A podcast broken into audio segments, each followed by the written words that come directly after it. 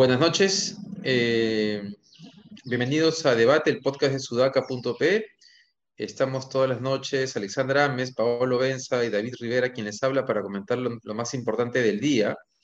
Hoy vamos a comenzar en realidad con un audio que se conoció el día de ayer, en el cual, en el, cual el candidato, el, congresista electo, en realidad Bermejo, eh, tiene frases que han generado mucha controversia y que han reafirmado la pretensión, digamos, autoritaria, continuista de Perú Libre, ¿no? Es un audio en el que se le escucha decir que si ellos llegan al poder es para quedarse y que de alguna manera le dicen a la gente de Nuevo Perú que, digamos, sus comportamientos democráticos son pelotudeces que ellos no comparten. Y bueno, esto ha generado una serie de reacciones tremendas. Eh, obviamente, los, aquellas personas que han decidido ya su voto por, por eh, Keiko Fujimori lo han utilizado como una, una, muestra de, de, ¿cómo decir?, los intentos o las pretensiones de, de Castillo, Perú Libre, Cerrón de quedarse en el poder. Yo solo quiero comentar algo sobre este punto que es que en realidad a mí no me parece que en esta elección eh, el punto sea si Cerrón o Bermejo o Castillo se quieren quedar en el poder porque también podemos estar seguros que los Fujimori se van a querer quedar. Eh, de hecho, en redes se ha compartido una entrevista a Keiji Fujimori que la dio el 2018, en la que dice textualmente que el objetivo que busca Fuerza Popular es perpetuarse en el poder, porque hay un tema de corrupción detrás. Eh, a mí creo que el punto, el punto central es, en cualquier caso, quién podría quedarse en el poder de ganar las elecciones. ¿Cómo lo han visto ustedes? Tal cual, ¿no? Este, yo creo que tenemos que ir acostumbrándonos a quienes son más bien los vicepresidentes, como dije ayer, porque estos van a ser nuestros presidentes en el 2023, si no antes, ¿no?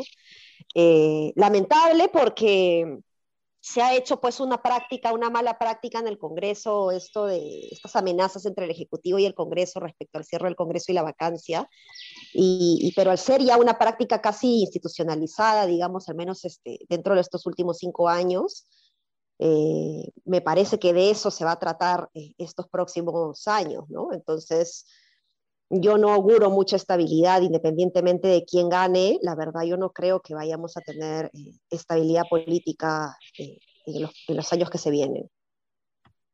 Bueno, Pablo, déjame hacer una, una, una, una precisión porque a veces en este mundo polarizado, este, no sé, es, es muy difícil este, comprender que uno no, no, esté claramente del lado de uno de los candidatos, ¿no? Y es que eh, eso que ha dicho Bermejo es claramente, son claramente afirmaciones que uno debe no tolerar, que no debe permitir y que obviamente despiertan temores.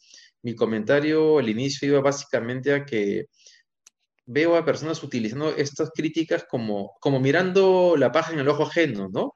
Y con un punto ciego tremendo sobre que ese mismo riesgo existe sobre su candidato. Eso. Claro, antes de pasarle a Paolo Sorri para una, una, una, cosita también ahí. Y bueno, eh, Bermejo ha salido a decir de que ese es un audio eh, descontextualizado, ¿no? Que él ha dicho eso eh, antes de, llegar a la segunda vuelta, ¿no? cuando estaban hablando de la posibilidad de tener alianzas entre fuerzas, ¿no? antes de que sean candidatos inclusive, ¿no? Eh, y que lo han editado, ¿no? Entonces, habría que, ver eso. Evidentemente son frases que preocupan, pero mm, yo no sé si realmente de para la posibilidad de que, de que se le permita, digamos, perpetuarse en el poder. Quizás estoy siendo ingenua, no sé, Paolo, ¿cómo lo ves? Este, la, la, defensa de Bermejo ha sido un poco rara, ¿no? Porque ha dicho, digamos, ha dejado entender que sí es su audio, bueno, ha dicho que es su audio, pero que es del año pasado.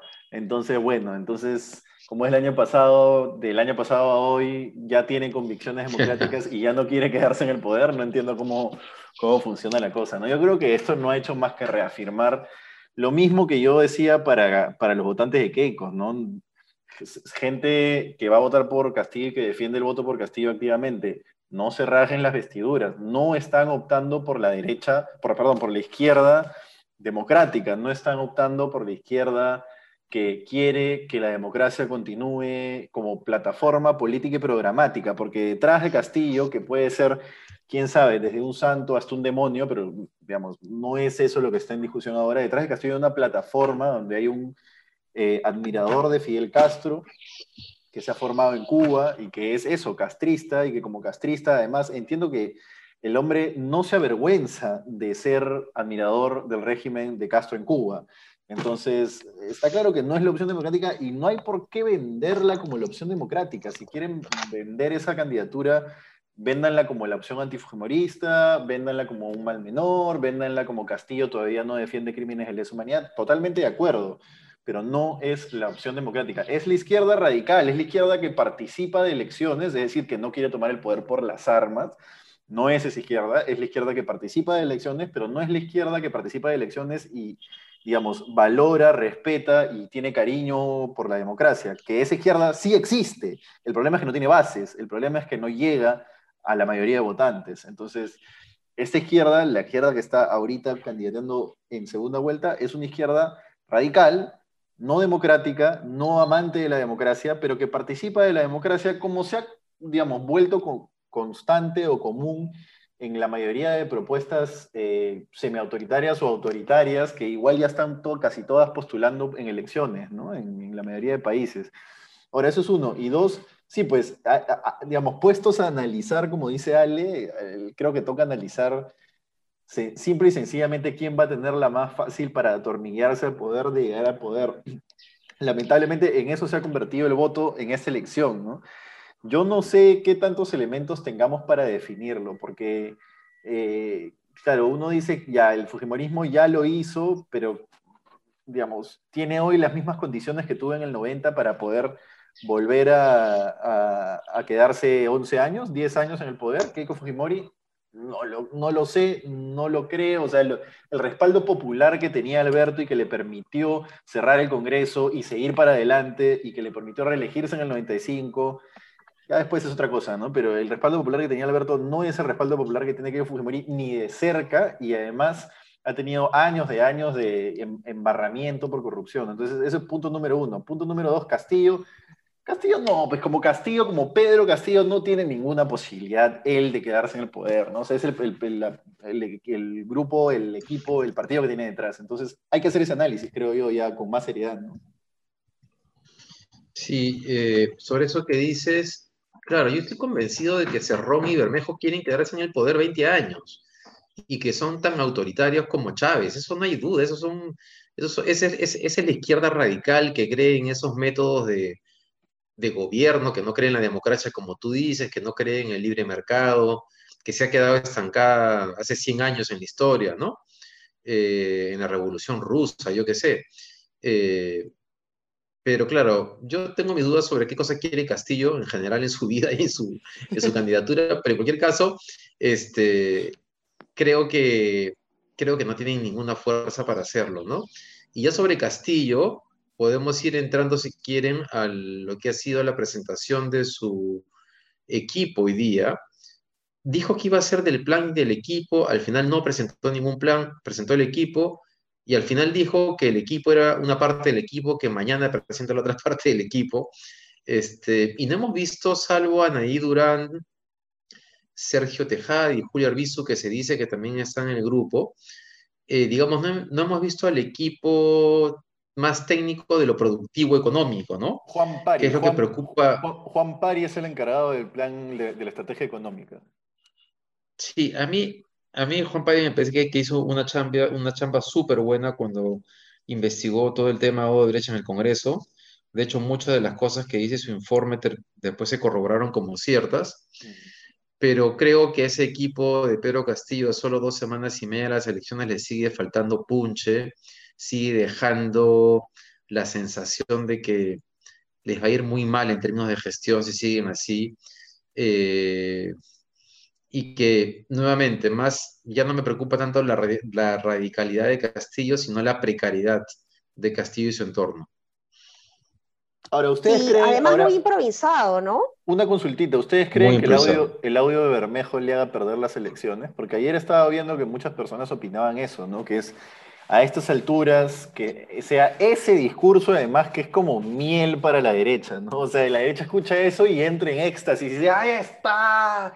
La prueba de que no se quieren ir jamás. Mira, yo creo que más que eso, porque no sé si las personas, y con esto no quiero subestimar la, eh, la responsabilidad ciudadana o el conocimiento de la democracia, ni, ni- ni ir a términos más abstractos, sino que simplemente creo en la practicidad del ser humano y sobre todo en un contexto de crisis.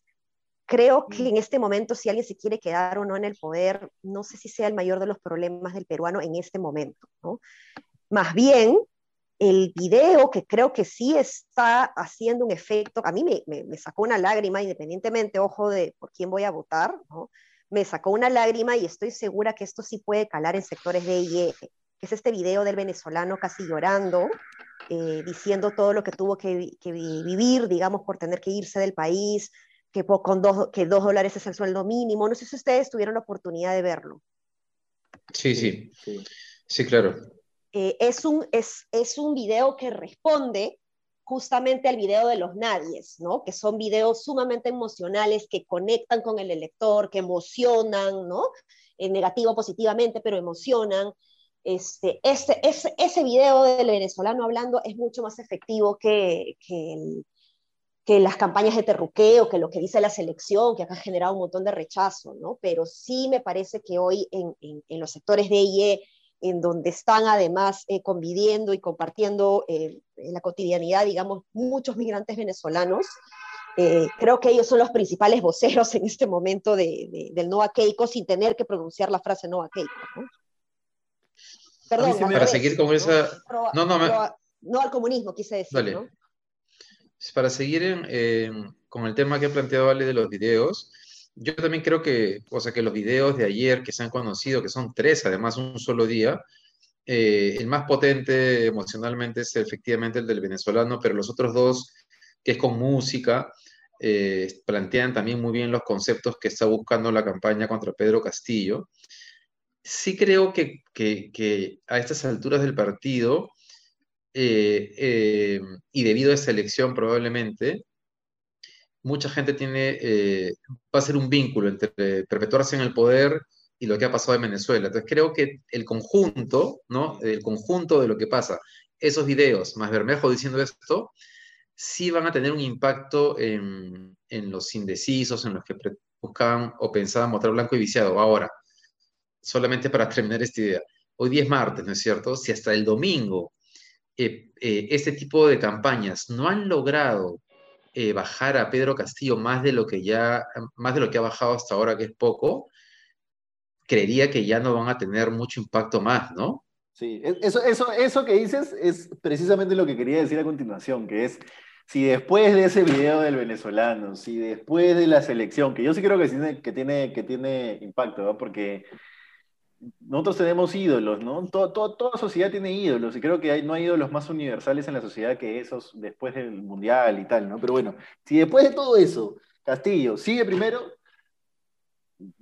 yo no sé qué más podría hacerlo caer más que un destape descomunal, no sabría qué más, o sea, qué más podría hacer Keiko, ¿no? Ah, No, pero ahí, ahí este, lo que pasa es que hay que verlo en relación a Keiko, ¿no? Y, y- y la pendiente de su vida de Keiko es más empinada que, que- que la, man- la mantención o la, o la bajada de Pedro Castillo, ¿no? O sea, no está bajando Pedro Castillo, pero muy poquito se está manteniendo. Eh, y él no tiene que tratar de mantenerse, sino más bien de, de- de subir también, ¿no? Castillo. Sí, Castillo. O sea, Castillo está pensando Sí, que debe mantenerse. Y, y es, creo que ese es un error. Lo cual nos lleva al siguiente punto que es el paño del equipo, que creo que Castillo no está resolviendo los temas que están impidiéndole subir. Eh, anuncia el plan, anuncia el equipo, vuelve a anunciarlo, anuncia a Burneo. Burneo dijo hoy día que no, que no va de ninguna manera con él, por dos cosas, por Cerrón y por eh, que no ha cambiado muchas de las ideas que están en su plan eh, económico. Entonces, eh, Pedro Castillo no tiene, o sea, tiene dos problemas, que él no está logrando hacer cosas que permitan que más personas confíen en él y en medio de esa duda, además está esta campaña que lo ataca. Entonces, o sea, la única forma en que no baje es que, la, es que ya el, o sea, el sentimiento antifujimorista sea de una magnitud que, no, que recién vamos a conocer. Y yo creo que el antifujimorismo siempre juega su papel en las últimas dos semanas. Nunca nunca jamás el antifujimorismo realmente juega un papel hasta hasta las últimas dos semanas de la elección. Entonces vamos a ver si es que va a jugar su papel esta vez o no. Yo veo a mucha gente convencida, antifujimorista convencida. Literalmente lo, lo que dijo en un tuit eh, Ronald Cross el, ayer, ¿no? Que es, así que, así, perdón, así Castillo Díaz que va a regalarle Tacna a Chile, Tumbes a Ecuador, lo que sea, Puno a Bolivia yo veo a mucha gente convencida de aún así votar por, por Castillo en contra de Keiko, ¿no? Y creo que eso se puede activar en las últimas dos semanas. Sí, ya están convocando, ¿no? Una marcha además. Así es, así es. Sí. Así es. Entonces, vamos a ver, porque nos toca apostar, no se olviden. ¿Cuándo apostamos el lunes? El lunes, ok. Ok, definamos el lunes, lunes definido como el día de la apuesta. No, pero hay encuestas el domingo, sino para apostar el martes, ¿no? O bueno, o después de las no, encuestas sí apostamos. El lunes, pues. El, domingo hay. El domingo hay. El domingo hay una nueva de simulacro de Ipsos, creo que con cuarto poder. este. Ah, pero mira, sobre el antifujimorismo, eh, Paolo, si miras las últimas elecciones en las que ha estado presente Keiko, eh, desde la primera encuesta hasta la y las siguientes, hay una subida al menos del candidato que es el candidato antifujimorista. En, en, en, el caso de Pedro Castillo, casi que no se ha movido desde la primera encuesta después de la primera vuelta. Entonces creo que Castillo no está logrando este, movilizarlo.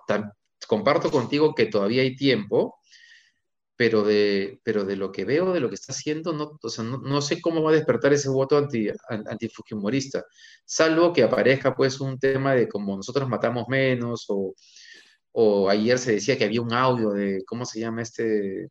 Su secretario general que estaba metido en narcotráfico, de Joaquín Ramírez, este, algo súper potente que haga que la gente recapacite. No veo a Castillo haciendo esa, ese trabajo, pero quedan dos semanas y media y eso es mucho.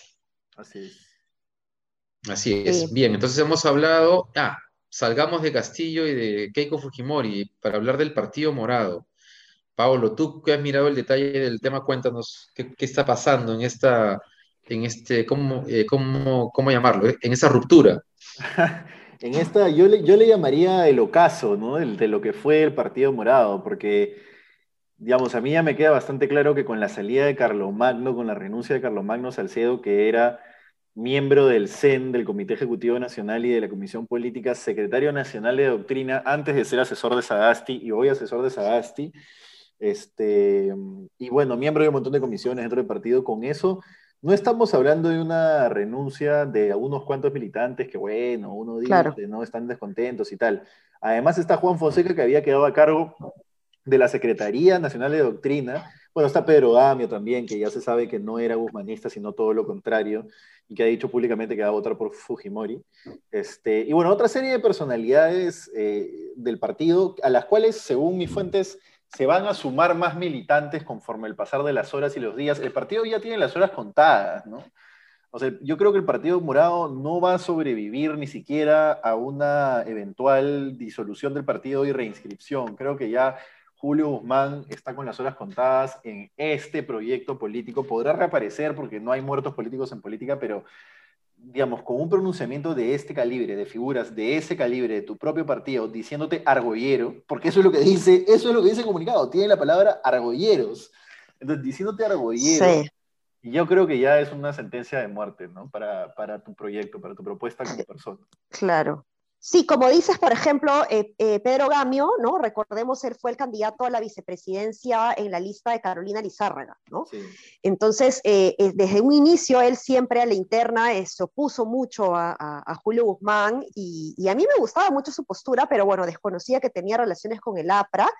ha dicho efectivamente que va a votar por Fujimori, por Keiko Fujimori, y lo otro es que sí me sorprende, es justamente Carlomagno Salcedo, ¿no? Porque él es recontra morado, ¿no? Es recontra fiel, trabaja muy cercano a Sagasti, entonces lo que diría que de alguna manera, pues, este, ya, ya el partido morado ya fue, Yo creo que Sagasti también debe haber marcado su distancia. Evidentemente la distancia política mediática que estamos eh, viendo nosotros es, está clara, pero con esa salida de, de Carlos Magno, yo creo que el mensaje también es que el presidente Sagasti también, o sea, le ha dicho a, a Julio Guzmán, brother, hasta acá nomás, ¿no? Mira, yo no había interpretado eso, pero puede, puede tener mucha, mucho sentido, L. Sí. Podría ser, pero lo- ya, si pasa lo de Sagasti sería, yo creo que todavía no es el fin, creo que él va a insistir, Eh, creo que la gente alrededor de Julio va a insistir con el partido. Lo de Sagasti sí podría ser determinante porque él ha estado junto a Guzmán eh, en toda la conformación del partido, el plan de gobierno, o sea, ha sido como su brazo derecho, ¿no? Y Francisco Sagasti confía mucho, confía mucho en Julio Guzmán desde el inicio, pero quién sabe qué pueda pasar, ¿no? Ahora, direct- directos responsables los encargados de la campaña, ¿no? Este partido podría ser hoy el, la- el candidato de segunda vuelta que haga que no tengamos esto. Y se lo recuerdan en el comunicado, precisamente le ponen ante la incapacidad de nuestro comando de campaña de haberle propuesto a la ciudadanía una opción viable, ustedes son responsables de esta segunda vuelta, aparte, ¿no? Sí, yo verdad. creo que ahí, yo ahí esa parte, yo sí tengo una, o sea, sí entiendo las demás quejas, pero yo creo que, o sea, no sé qué candidato, con qué candidato eh, hubiesen podido pasar a la segunda vuelta. De los que, ¿quién, quién más postuló? Carolina, ¿no es cierto? Sí, Yo creo que Carolina sacaba más, más votación. sí, claro. Yo, yo no creo, yo creo que la campaña contra Sagasti ha sido tan brutal al, al comienzo de su gestión, con el tema de las vacunas, los escándalos del vacunagate y todo el rollo, Pero Carolina que- Rizárraga es nueva, eh, proyecta mucho, proyecta huevos, ¿no? Sí. Este, y eh, en contraparte, pues estaba Julio Guzmán con, con, con- con que era un correlón, ¿no? Entonces, este, sí, ella bueno, hubiese do- podido... ah, do- dos, tres puntos más, digamos, pero no, eso, eso de creer que con Carolina pasaban a la segunda vuelta me parece un poco como No, Eh, no, no lo sé, claro, difícil, sí, dif- muy difícil, muy difícil. sí. En fin, eso es. Eso es. Ya, ya hemos definido Solamente una- el día que vamos a apostar, ¿no? Es- vamos a apostar este Una aclaración para, que nos- que- para quienes, quienes nos escuchan, estamos grabando este podcast antes de conocer el equipo técnico que tam- supuestamente presenta Keiko Fujimori, así que mañana lo comentaremos en el podcast de mañana. Así es. Eh, muchas gracias por habernos seguido, nos, nos vemos mañana. Un abrazo. Un abrazo. Chao, chao.